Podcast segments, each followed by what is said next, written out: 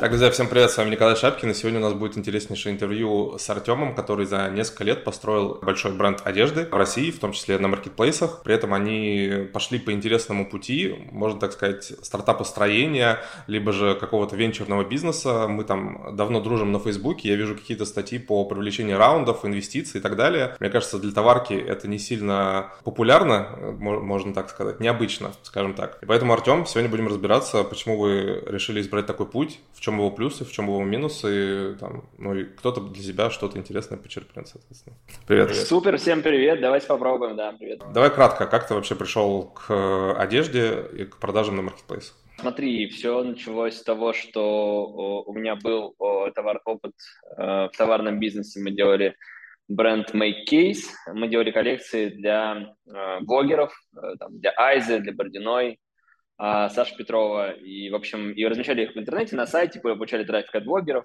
а, печатали и доставляли до а, клиента. Так начался вот мой путь в товарном бизнесе. Это было там в 2009 году, достаточно давно. После этого мы поняли, что классно бы... К нам пришел однажды Билайн и такой говорит, слушайте, давайте я куплю у вас типа полторы тысячи чехлов. Мы такие, вау, круто. Можно с одной сделки, да, заработать столько, сколько ты там с месяца, э, там, не помню сколько, с какого там большого времени зарабатываешь с розницы мы начали работать в опт. Так получилось со временем рекламное агентство ПНГ, которое до сих пор осталось как один из э, бизнесов. Мы со временем развились, начали шить э, уже для крупных э, корпораций, для Яндекса, для Сбера, для Сколково, стали шить мерч, разрабатывать коллекции и шить мерч. Шили-шили, и в какой-то момент я подумал, а почему мы не шьем ничего для себя? И вот так три года назад появился бренд Мартлет. Угу. Вы сразу начали на маркетплейсах его продавать или как стартовали вообще? Да, там, знаешь, какая история произошла? У нас еще с первого проекта остался какой-то неликвид по чехлам. Мы их начали э, распродавать. и подумал, вот, надо докинуть их на маркетплейс. Они продались за месяц.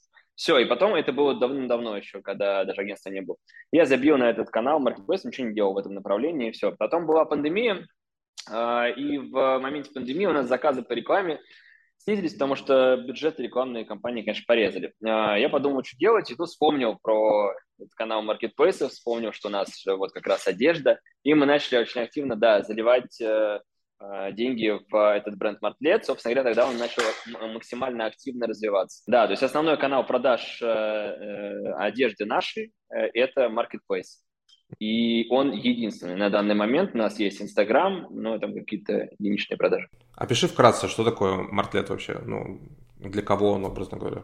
А, мартлет – это базовая женская одежда на каждый день. То есть э, мы э, пропагандируем такую философию, что мы, дел, мы делаем одежду стильной на каждый день. То есть нас может позволить себе абсолютно любая женщина в России.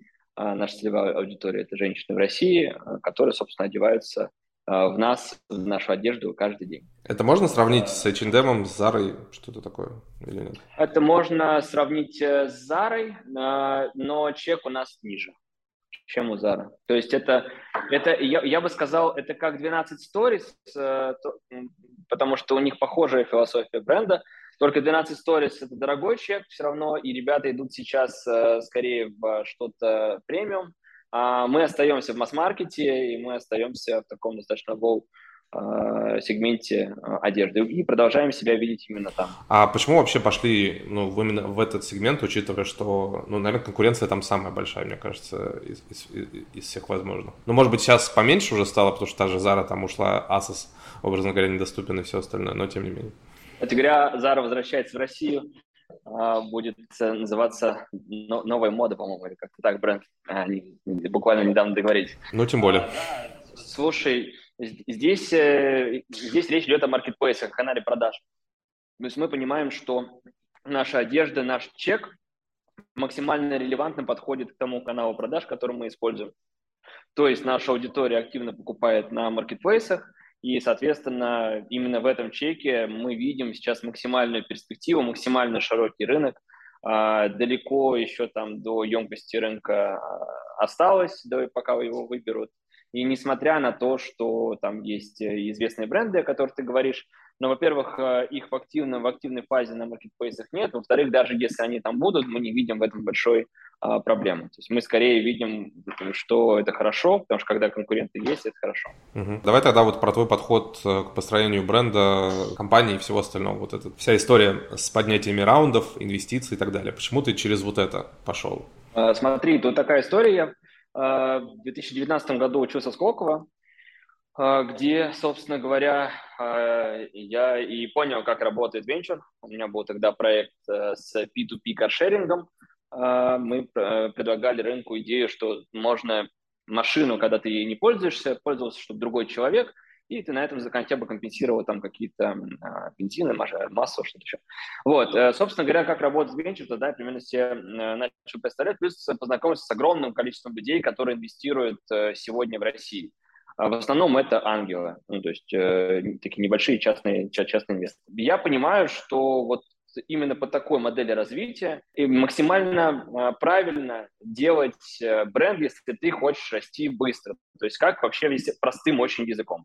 Э, мы начали расти. Мы выросли в 10 раз за первый, э, за первый нет, за второй год. Первый год мы разбирались что-то, во второй год мы выросли в 10 раз.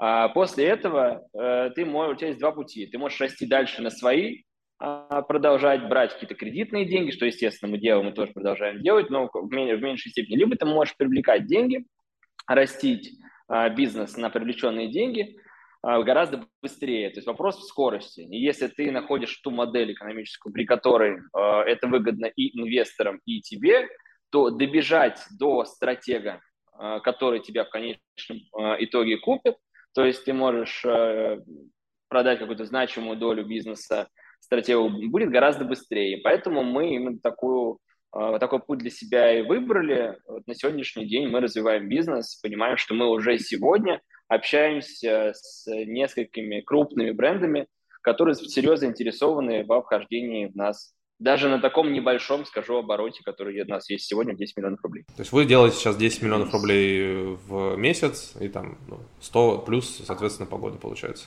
Ну да, сред, средний оборот в месяц у нас около 10 миллионов рублей, да, и даже на этом уровне мы понимаем, что а, мы интересны именно с нашей историей, с нашей упаковкой, с нашим брендом, с нашим продуктом, с нашей командой, что, наверное, там одно из главных э, интересно, да, стратегам, которые сегодня представлены на рынке. Мы ведем такие переговоры, значит, это им интересно. Да, при этом всю компанию оценили в 2 миллиона долларов. Я там прочитал последние статьи. Да. Это получается, что такие бренды можно оценивать по выручке годовой.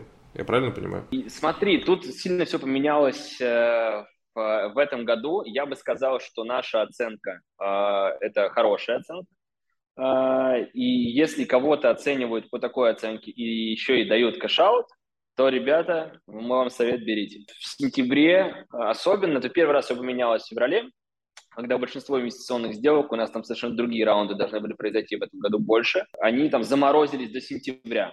И все ждали сентября, когда в сентябре как бы случилась вообще совершенно обратно откатная ситуация, которая еще более э, усугубила процесс. Поэтому э, я бы сказал, что это хорошая оценка. Много по-разному сейчас подходят э, к оценке брендов на маркетплейсах, начиная от, если мы берем кэшаут, там, 18 месяцев, то есть там полторы ебеды, условно говоря, там, и заканчивая бесконечностью, если мы говорим о кэшине. Ты вообще слышал, кстати, про продажу брендов на российских маркетплейсах? Мне, кстати, интересно. А, слушай, нет, я таких э, сделок э, пока, ну, я имею в виду каких-то серьезных там, да, не про мелкие бренды. Кстати говоря, мы вот сейчас тоже ведем несколько переговоров, это один из путей э, развития э, с маленькими брендами, которых мы полностью покупаем и интегрируемся, если понимаем, что видение и сам продукт, он пересекается близок, близок к нам, этот путь действительно может быть быстрым.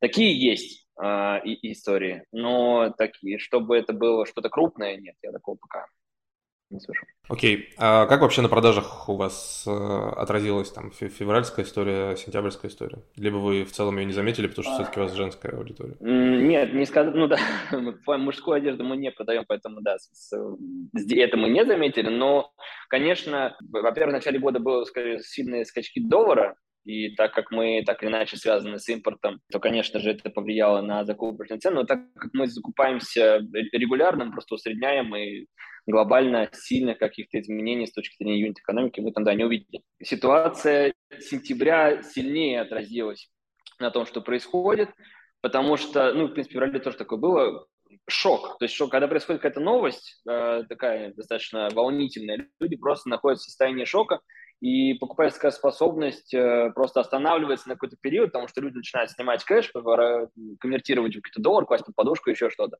Это, конечно же, в том числе на маркет, ну, торговые центры полностью опустили там на две недели, а маркетплейсы тоже мы увидели глобальный спад продаж. Сейчас это все отрастает, уже мы видим а, нормально, поэтому, ну, то есть это рынок, который коснулся всех, не только нас а, конкретно, он вместе с нами пошатнулся и весь в абрис. Но сейчас э, это все отрастает. И я убежден, что все отрастет.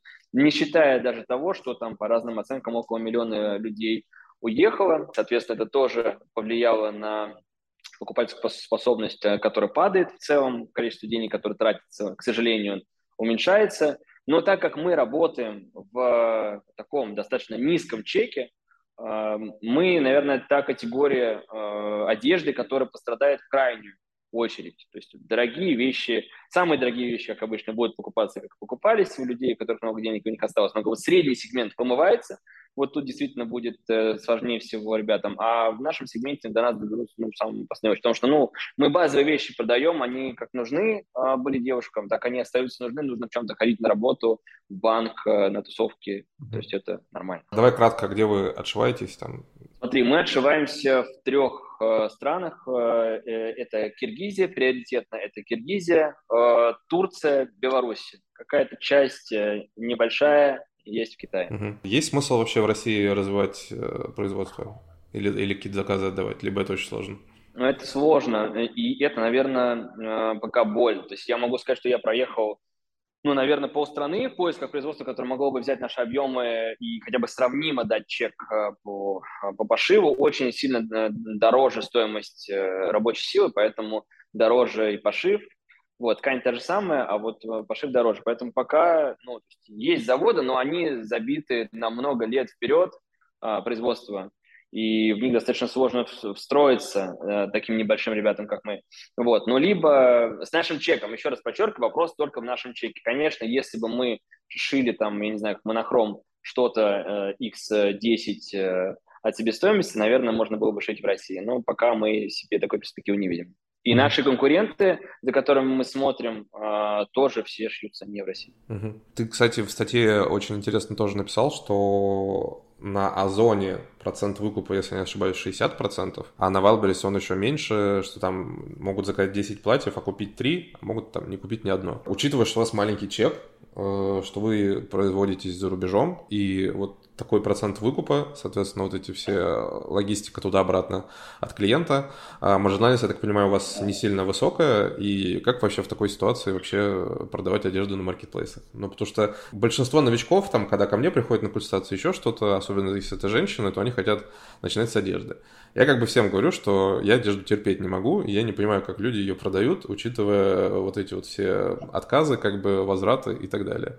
Вот прокомментируй вообще, как это Смотри, тут, и, и, наверное, на две части свой ответ э, разделю. Первая часть – это если ты чем-то занимаешься, э, то в это нужно глубоко погружаться. И, э, то, собственно говоря, корень ответа здесь в том, что если ты понимаешь, как это работает, неважно, продавая БАДы, э, условно говоря, или там что-то еще, там зоотовары, то для меня это вот такой же вопрос, типа, как люди вот сейчас заходят в базы. То есть, ну, я не знаю, там такой объем нужно денег на выкупы заложить, что и как туда попасть в топ, хрен его знает. И для меня совершенно не вопрос, а максимально очевидная вещь, что точно нужно работать в одежде, потому что это максимально большой рынок, максимально большой рынок, и если ты понимаешь, как работает marketplace, если ты понимаешь, что у тебя твердый хороший продукт качественный, ты понимаешь, у тебя есть стратегия, у тебя есть инвестиции, фин-модель, команда, ты уверен в себе, то почему вы, собственно говоря, этим не заниматься? То есть мы работаем в долгую, это не история про то, что вот сейчас там мы там продадим X костюмов, заработаем Y денег. Это вообще не, не про это, у нас бывают там разные,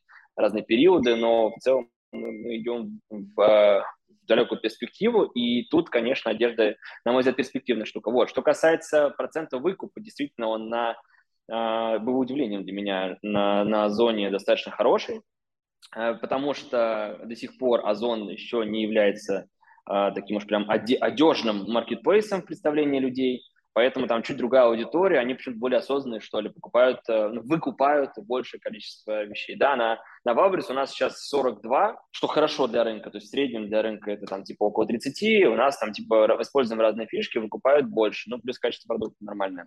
Поэтому, да, юнит экономика действительно это там, не, ну, не, нету каких-то иксов, да, которые там все хотят э, видеть. Она в среднее по рынку но тут вопрос модели. Если у тебя модель складывается годовая, то ну, юнит-экономика позволяет тебе работать, то ты работаешь, вот и все. У нас она складывается, позволяет работать э, и позволяет расти. А сколько, кстати, вот ты сказал, что средняя там, э, маржинальность по рынку вообще можно в одежде оценить вообще? Там, 30, 30, 30%, да, да, можно оценить средний по рынку маржинальность 30%. При этом ты можешь делать и больше и сильно больше может делать. Ну вот я так скажу, что то, что ниже, мы считаем это не особо э, интересно. Соответственно, Wildberries, Озон, ты еще писал, что на Яндекс.Маркете вообще, да, продаж нет у вас, получается? Мы зашли, да, на Яндекс.Маркет э, весной, в мае, по-моему, делали несколько месяцев разный маркетинг по одежде, и ничего такого путного, чтобы там как-то серьезно за это зацепиться и это расти, растить с нормальным чеком средним, мы не увидели на данный момент. Это не значит, что это не работает, точно будет работать Яндекс.Маркет с одеждой, а просто, возможно, как э, говорят э, крупные инвесторы, э, основная ошибка людей, которых не получилось, это люди, которые не в то время зашли на рынок, даже с классным продуктом. Вот, поэтому Яндекс.Маркет пока, да, для одежды мы для своего, по крайней мере, человека нет.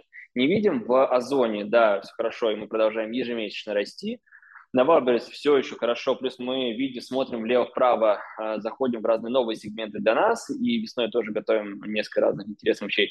А мы вышли на Ламоду, вот буквально там, в этом месяце, да, а, смотрим, пока не могу поделиться какими-то э, классными результатами, рассказать, как, как оно там, но чувствуется, что хорошо, чувствуется уже, что лучше, чем а, на Озоне. Что еще сказать? Off-price, то есть мы хотели э, стартовать своими офлайн магазинами в сентябре этого года, э, собирали раунд на, э, собственно, открытие своих офлайн точек отложили эту историю, собрали раунд на расширение, экспансию в маркетплейсах и э, работу через офлайн сети такие как Offprice. Почему? Потому что, э, ну, все-таки я верю в то, что в торговых центрах, несмотря на то, что сейчас замечательный аппарат для старта в торговом центре, то есть ну, можно договориться об уникальных ставках, которых раньше... А не кажется себе, что трафика там э, нету, и он будет все-таки умирать? В точку. Именно поэтому мы и отложили старт офлайн торговых центров. Пока не вернется, ну, хотя бы Zara, а,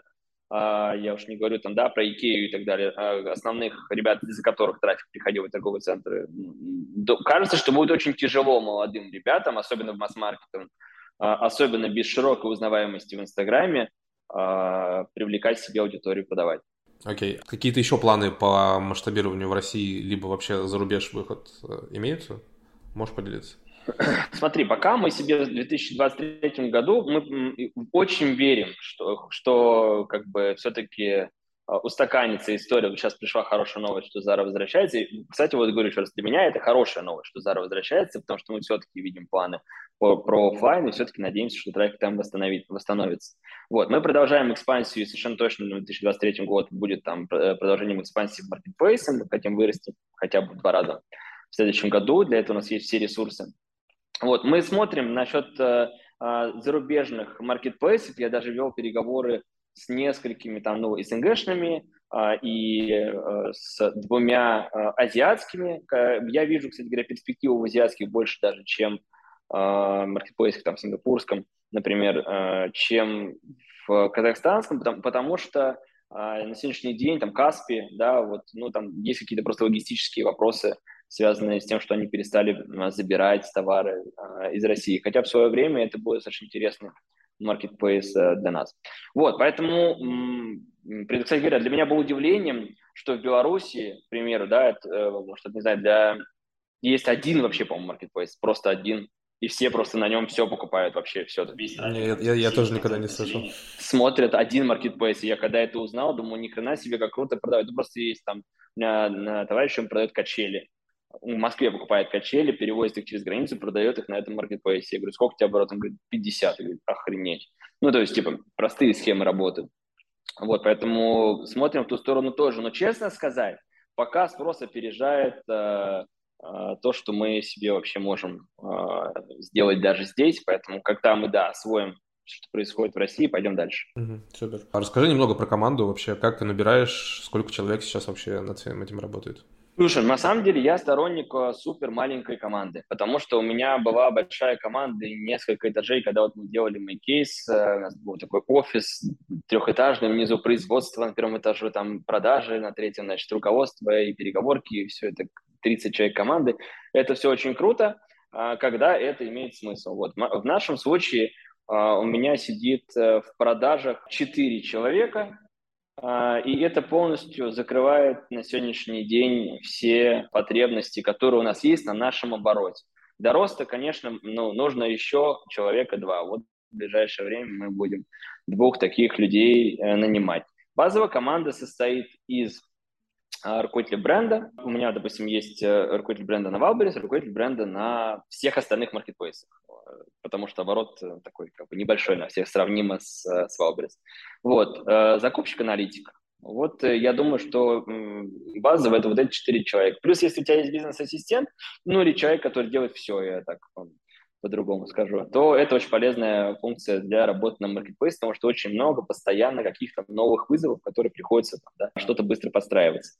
Ну, это я не беру, конечно, склад-склад, э, там, да, у меня есть партнер просто, который занимается складом, всем fulfillment, отгрузкой, хранением, там еще, наверное, человек 15 работает, но это... Ну, аутсорс, это аутсорс, понятно, да. Ну, да, в нашем случае там это практически, практически не аутсорс, но это не важно, в общем, да, это стоит отдавать на fulfillment даже при таком объеме. Мы думаем, кстати, о том, чтобы сейчас это забрать и, и заняться, заняться этим самим. Я думаю, что там на двадцатке можно будет э, об этом порассуждать. Но пока пока, в общем, мы и так довольны. Угу. Как вы вообще запускаете там новые карточки, образно говоря? Как вы работаете в целом над брендом? То есть, э, ну, обычно одежда хорошо там расходится в соцсетях, да, образно говоря.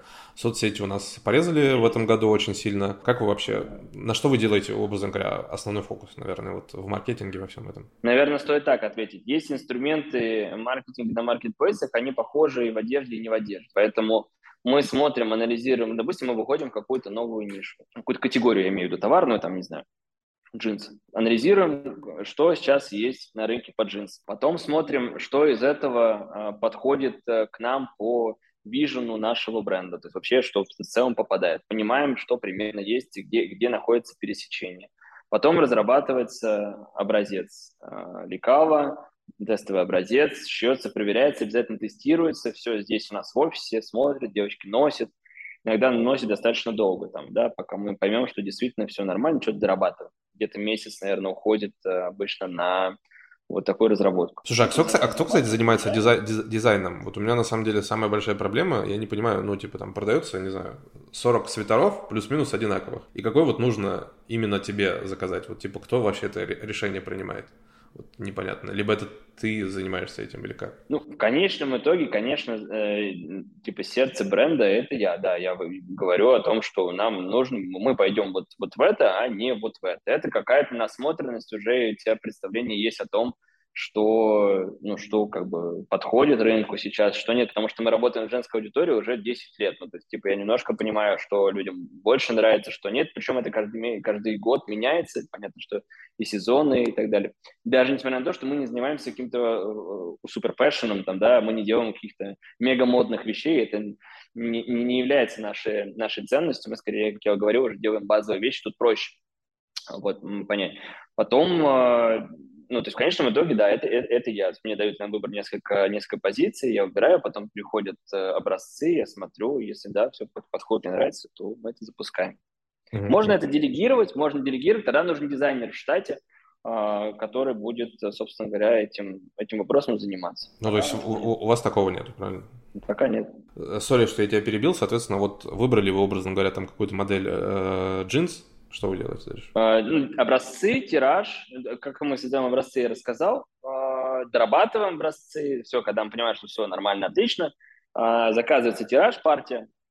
После этого мы используем э, инструменты продвижения, чтобы эту карточку продвинуть максимально высоко в топ. А при этом и... используете ли вы раздачи там среди блогеров, образно говоря, вот что-то такое делаете? Или это ты считаешь, что ну, не, не, не нужно? Нет, вот смотри, это вопрос позиционирования.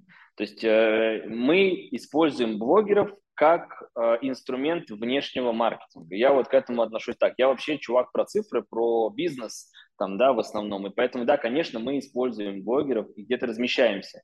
Но это совсем другой бизнес, чем э, у ребят в Инстаграме бизнес. Когда там, да, блогеры есть амбассадоры, да, и они продвигают, и там совершенно другие чеки, доставка и так далее, и так далее. Здесь нет, это, это скорее, когда уже товар выходит на marketplace, один из каналов трафика есть блогеры. Там, кроме этого, есть внутренняя реклама, а, Wildberries есть выкупы, есть внешний трафик, очень разный, его там 100 вариантов внешнего трафика можно представить себе, который можно привлечь. SEO-оптимизация, ну и так далее, и так далее. Контент, конечно, обязательно должен быть очень крутой контент. Ну, то есть упор у вас все равно идет пока на внутренние инструменты маркетплейсов. Все-таки, ну, основной фокус, основная часть э, маркетинга всего. Да, да, да, да, да.